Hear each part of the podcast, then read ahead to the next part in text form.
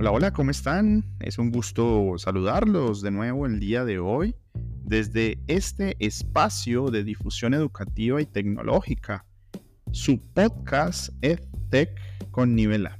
Sean bienvenidos. Recuerden, mi nombre es Oscar Andrés Calderón, soy eh, Senior Coach aquí en nivel A. También soy Google Innovator y Google Trainer. Así que comencemos.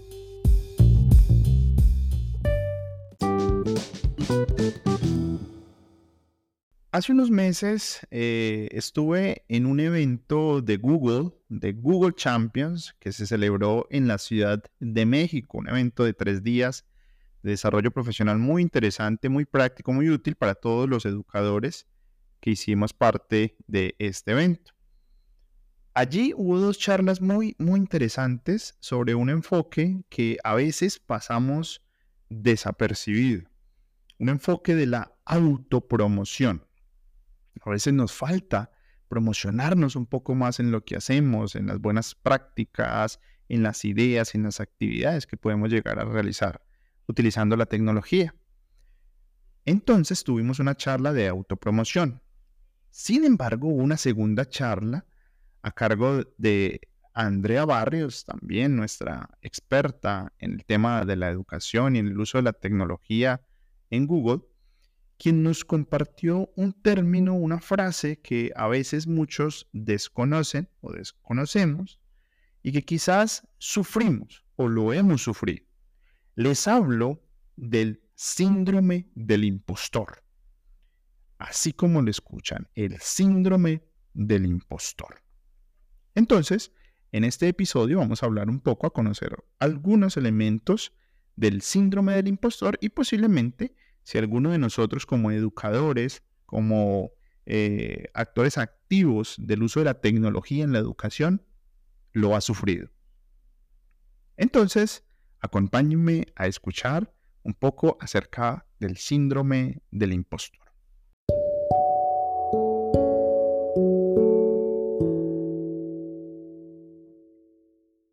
Quizás alguna vez ustedes como educadores, profesores, docentes, maestros, profesionales, han sentido que no son lo suficientemente buenos para ese trabajo que están realizando o que quizás sus logros son solo una cuestión de pronto de suerte. Si es así, muy posiblemente han tenido algún indicio del síndrome del impostor o peor, a veces de pronto han sentido eh, temor a utilizar una herramienta tecnológica porque sienten que no van a ser lo suficientemente capaces de hacerlo, que no tienen las habilidades para desarrollar el uso de esa herramienta. También ahí posiblemente hemos sufrido el síndrome del impostor.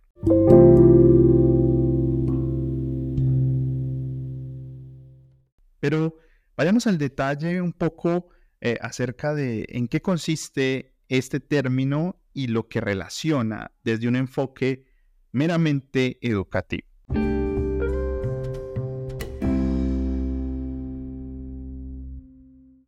El término síndrome del impostor fue acuñado por las psicólogas Pauline Clance y Susan Imes en 1978, o sea que ya tiene varios años de estar allí en uso. En un artículo eh, llamado The Imposter Phenomenon in High Achievement Women, Clance e Imes describieron a las personas que sufrían de este síndrome como aquellas que, abro comillas, tienen un fuerte sentimiento de incompetencia, a pesar de evidencias claras de éxito, cierro comillas. Entonces, aquí ya empezamos a ver que en este estudio que hacen estas psicólogas, van acuñando el término para referirse a esta persona que se siente incompetente, a pesar de que la evidencia, la muestra, nos indica o indica que sí puede hacerlo y que es exitoso en lo que hace. Este síndrome entonces va afectando o puede ir afectando a personas de, de, todos los rangos, en todos los ámbitos de la vida, independientemente de la edad o el género o también un nivel educativo. Es muy común eh, que se dé en hombres, en mujeres y que aparezca en personas también que han tenido un alto nivel de éxito. Recuerden también, por ejemplo, una historia muy particular con los creadores de Spotify en su momento, los, eh, estos personajes de Suecia, que en su momento les preguntaron por qué no hablaban de su éxito en Spotify y nunca lo, quisieron mencionar, nunca querían aparecer en pantalla, nunca querían eh, salir a mostrar todo lo que habían logrado con Spotify, porque su perfil no se los, no se los, no, no se los permitía, no que lo quisieran hacer, sino que ellos sentían que no era necesario también llegar a mostrar todo lo que habían hecho con Spotify. Casos como ese y como los que voy a mencionar a continuación han sido ejemplos del síndrome del impostor. Casos como el de Sheryl Sandberg, la directora de operaciones de Facebook, que llegó a hablar abiertamente sobre su lucha contra el síndrome del impostor. En una entrevista con la revista Time, eh, llegó a decir, siempre me siento como si estuviera a punto de ser descubierta, como si no estuviera a la altura del papel. Maya Angelou, la famosa poeta, novelista y activista social, también llegó a hablar sobre su lucha contra el síndrome del impostor en su autobiografía, donde dijo, siempre sentí que no era lo suficientemente buena, que no merecía estar allí. Imagínense, esto lo dijo una poeta muy famosa. Un actor que ustedes conocen, Tom Hanks, también llegó a decir, eh, eh, este actor ganador de varios premios Oscar, eh, habló sobre su lucha contra el síndrome del impostor en, repetidas ocasiones, donde mencionó que siempre se sintió eh, que estuvo a punto de ser despedido de algunas de las eh, producciones en las que estaba. Entonces, miren que íbamos teniendo algunos casos, ejemplos, y finalizo con Howard Schultz, el fundador y también exdirector ejecutivo de Starbucks, quien mencionó sobre su lucha contra el síndrome del impostor en su autobiografía y también dijo, siempre sentí que no era lo suficiente bueno, suficientemente bueno para el trabajo que hacía.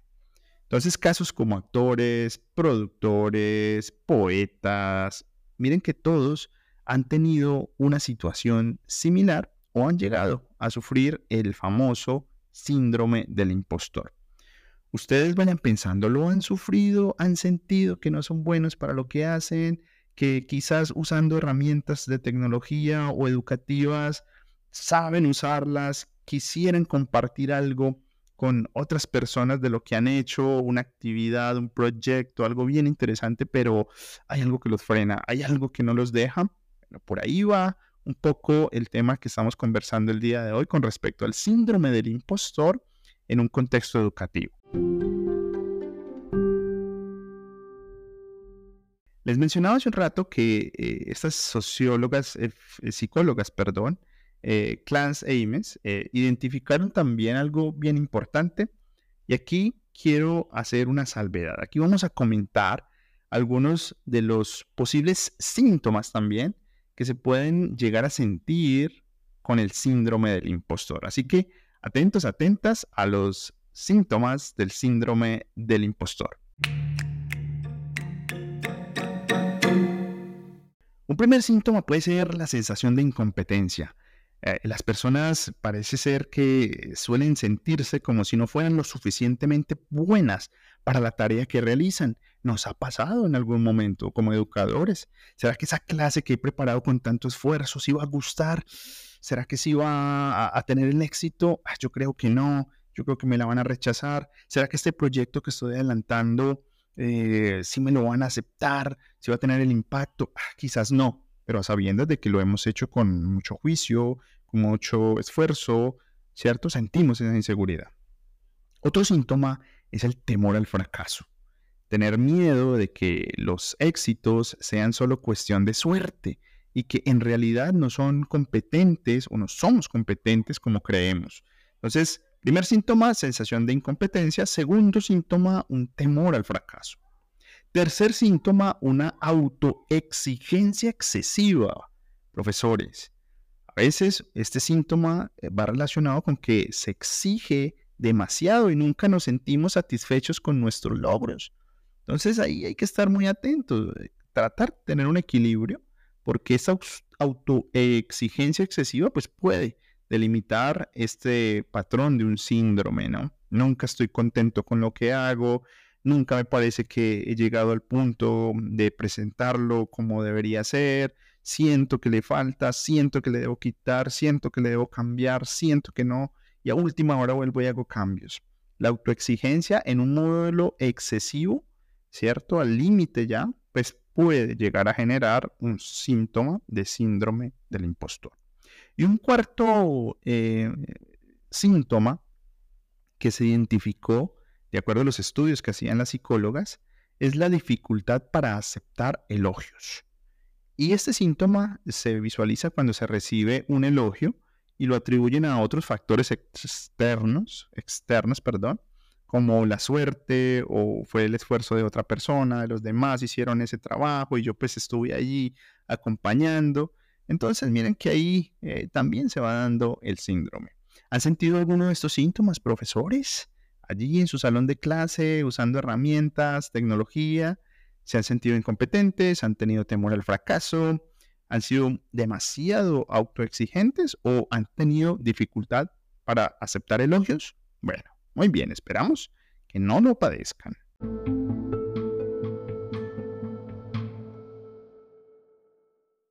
Uno de los factores es el exceso de perfeccionismo, lo que hablábamos hace un momento. Las personas que son demasiado perfeccionistas suelen tener expectativas muy altas de sí mismas, lo que puede llevar a que se sientan insatisfechas con sus logros. Nos pasa en la educación, nos pasa cuando estamos enseñando, nos pasa cuando estamos utilizando algunas herramientas. Quiero que todo me quede perfecto. Esa presentación que estoy haciendo en Google Slides, necesito que me quede perfecta, sin ningún error, con las imágenes, los colores ese diseño que estoy trabajando en Canva me, tiene que quedar perfecto para poderlo lograr, ahí podría haber un factor que podría desencadenar un síndrome.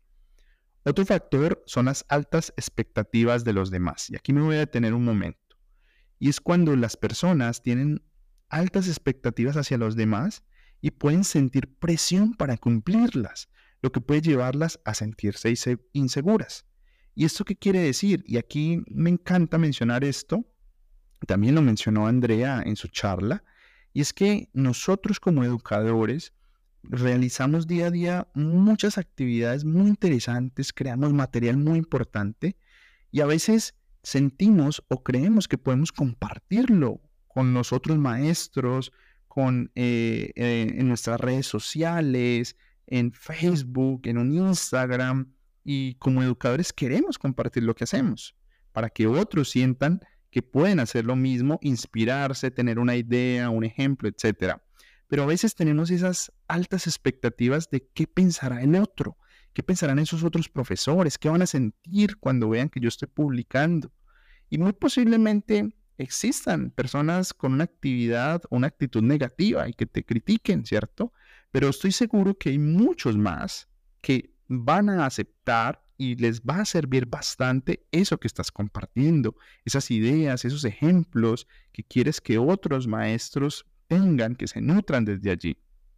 Entonces, este factor de que podemos tener altas expectativas hacia los demás, siento posiblemente que es un factor que a veces muchos sentimos en algún momento de nuestra vida y estoy hablando desde la educación y la tecnología, el uso de todas estas herramientas. A veces compartir de pronto unas diapositivas de slides muy buenas que hice, muy interesantes con algún material, un documento de Google, de pronto un formulario que hice muy chévere para hacer retroalimentación, lo quiero compartir con la comunidad, una plantilla en Canva, un video que pude subir a YouTube explicando un tema, se ve limitado cuando pienso en qué van a pensar los otros.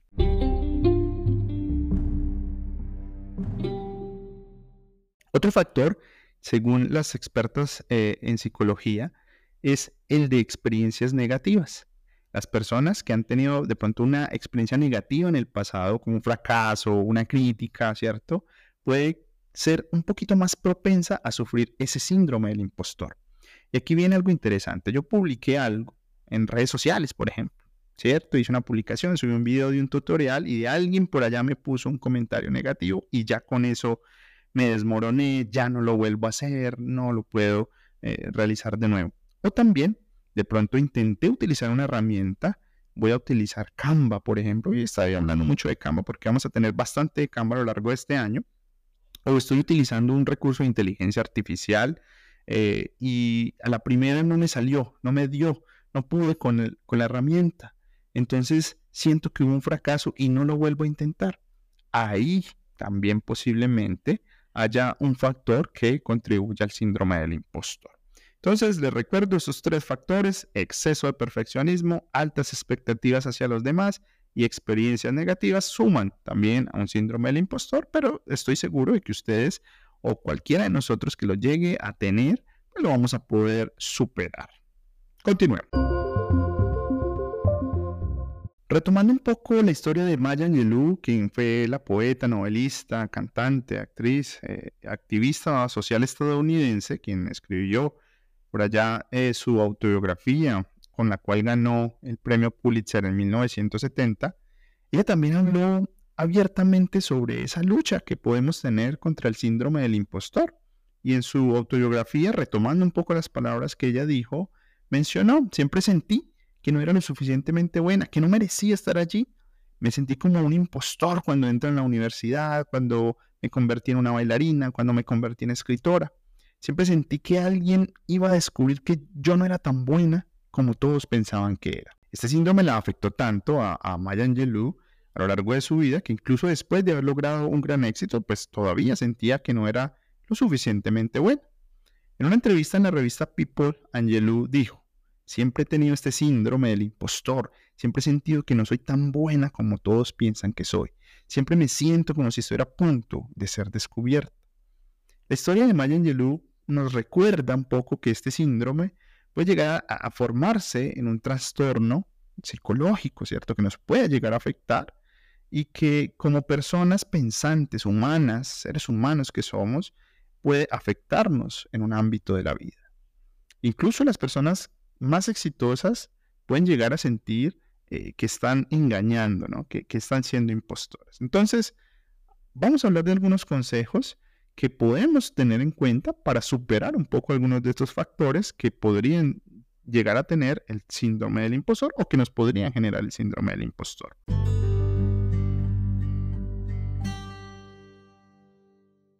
Por ejemplo, Maya Angelou nos dice también y deja un mensaje de esperanza para las personas que podemos llegar a tener o a sufrir o, posiblemente conozcamos a alguien que pueda llegar a tener algo de estos rasgos del síndrome del impostor. Maya Angelou dijo, no importa lo que hagas, siempre habrá alguien que piense que no eres lo suficientemente bueno, pero no dejes que eso te detenga. Sigue haciendo lo que amas y lo que crees que es correcto. Qué bonita estas palabras, esta frase de Maya Angelou. Este mensaje es muy importante para recordarnos que este síndrome del impostor puede llegar a ser un desafío, no una excusa para dejar de perseguir esos sueños, esos éxitos, ese uso de la educación, de las herramientas tecnológicas en el día a día.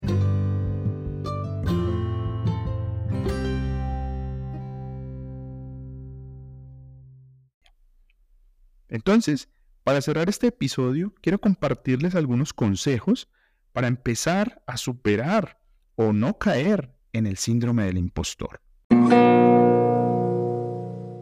Si creemos que tenemos algún rasgo de estos que hemos mencionado a lo largo del episodio del síndrome del impostor y de algunas cosas que podemos llegar a hacer para superarlo, adelante.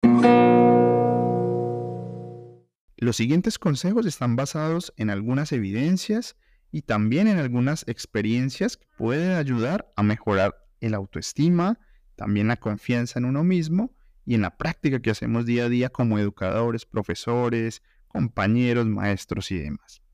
A continuación, los siguientes consejos. Acepta tus sentimientos. El primer paso es aceptar que tienes una característica del síndrome del impostor. Reconocer que estos sentimientos están allí nos puede ayudar a empezar a trabajar en ellos. Si yo siento que soy demasiado perfeccionista, que eso me está afectando un poco, que me genera estrés, trato de reconocerlo. Si yo siento que he realizado un trabajo excelente, muy bueno, y lo puedo compartir, adelante. Vamos a compartir un poco de lo que estoy haciendo sin miedo a que piensen los demás. ¿sí? Entonces, aceptemos, vamos aceptando un poco.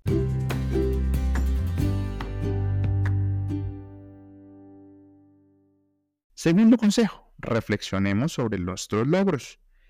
Tómate un tiempo para reflexionar sobre tus logros y lo que has conseguido en, en la vida. Eso te ayudará también a ver que eres capaz, más capaz de lo que crees.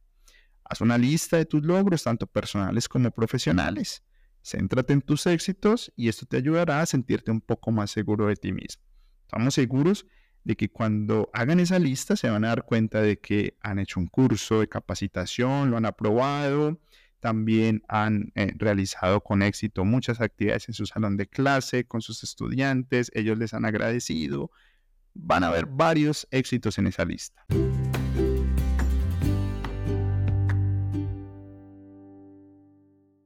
Tercer consejo, establece objetivos realistas. Es muy importante establecer objetivos realistas que podamos también alcanzar, ¿cierto? Esto ayudará a sentirnos mucho más seguros de nosotros mismos. Cuando logremos esos objetivos, nos sentiremos más capaces y mucho más confiados. Entonces, siempre tengamos un objetivo, siempre tengamos una meta.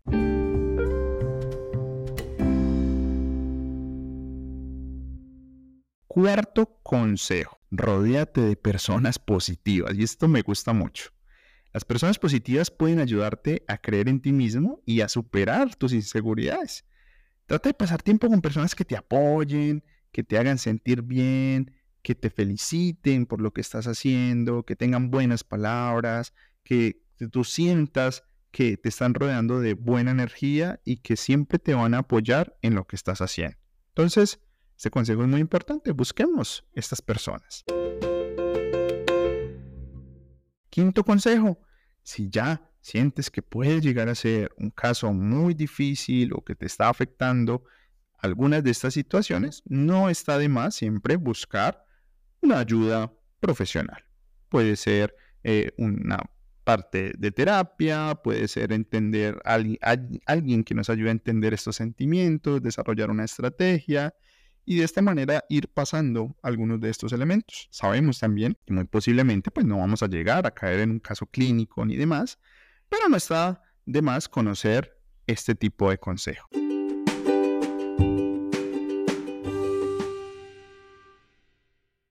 Y finalmente, bueno, recuerden, además de estos consejos que he estado mencionando, vamos con una síntesis aquí de algunas actividades que pueden llegar a realizar con respecto al síndrome del impostor.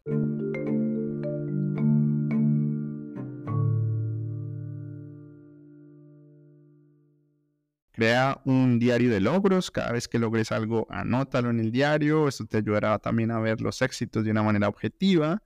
Habla con alguien en quien confíes. Habla de lo que estás haciendo. Coméntale que estás publicando alguna actividad muy interesante para compartir con la comunidad. Que estás utilizando una herramienta nueva, tecnológica, que te está ayudando en tus quehaceres diarios como educador. Puedes comentarlo, eso está muy bien. También recuerda practicar siempre la gratitud, tómate un tiempo cada día para reflexionar, pensar por las cosas que estás viviendo, que estás aprendiendo, que estás experimentando y agradecer por esto, ¿no? También nos ayuda a centrarnos en un aspecto positivo de la vida. Y, por supuesto, también aprende a perdonarte a ti mismo, todos cometemos errores cuando estamos utilizando una herramienta, cuando estamos haciendo una actividad, cuando estamos diseñando, cuando estamos organizando. Y es importante también entender que podemos equivocarnos, pero hay que seguir adelante. Recuerda que todo tiene una solución, todo puede mejorar.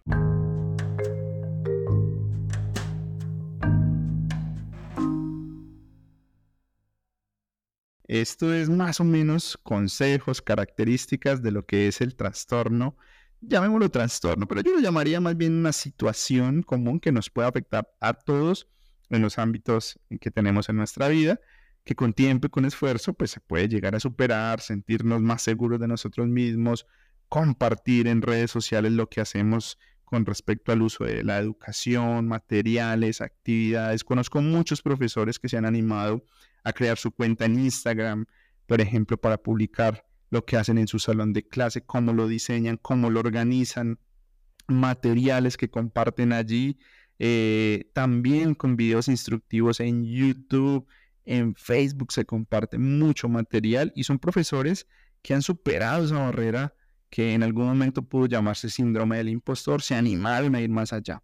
También conozco muchos casos de maestros donde eh, al principio tenían miedo de usar una herramienta, sentían que no eran capaces de hacerlo y hoy son expertos utilizando diferentes herramientas tecnológicas para apoyar su día a día en el salón de clase. Así que a intentarlo, a seguir eh, aprendiendo, mejorando, para que ese síndrome del impostor no aparezca nunca en nuestras vidas.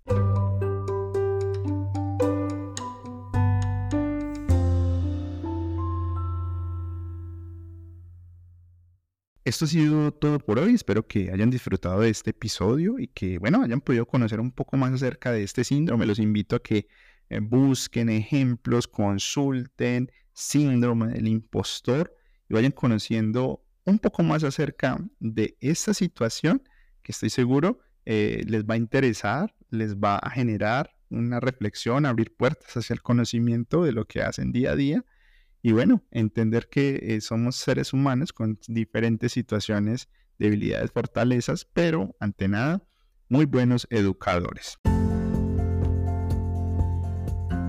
Los dejo el día de hoy recordándoles que si necesitan mayor asesoría, servicios con respecto al uso de la tecnología, el uso de pedagogías y aplicaciones de Google para la educación, pueden contactarnos en cualquier momento ya que desde nivel A siempre tenemos a su disposición todo el asesoramiento que requieran para la implementación y uso de muchas aplicaciones en, el, en la tecnología educativa. Un abrazo, nos vemos en el próximo episodio. No olviden escuchar los episodios anteriores para que sigan conociendo todo lo relacionado con el uso de las herramientas de Google para la educación y muchas otras más. Se cuidan, hasta la próxima.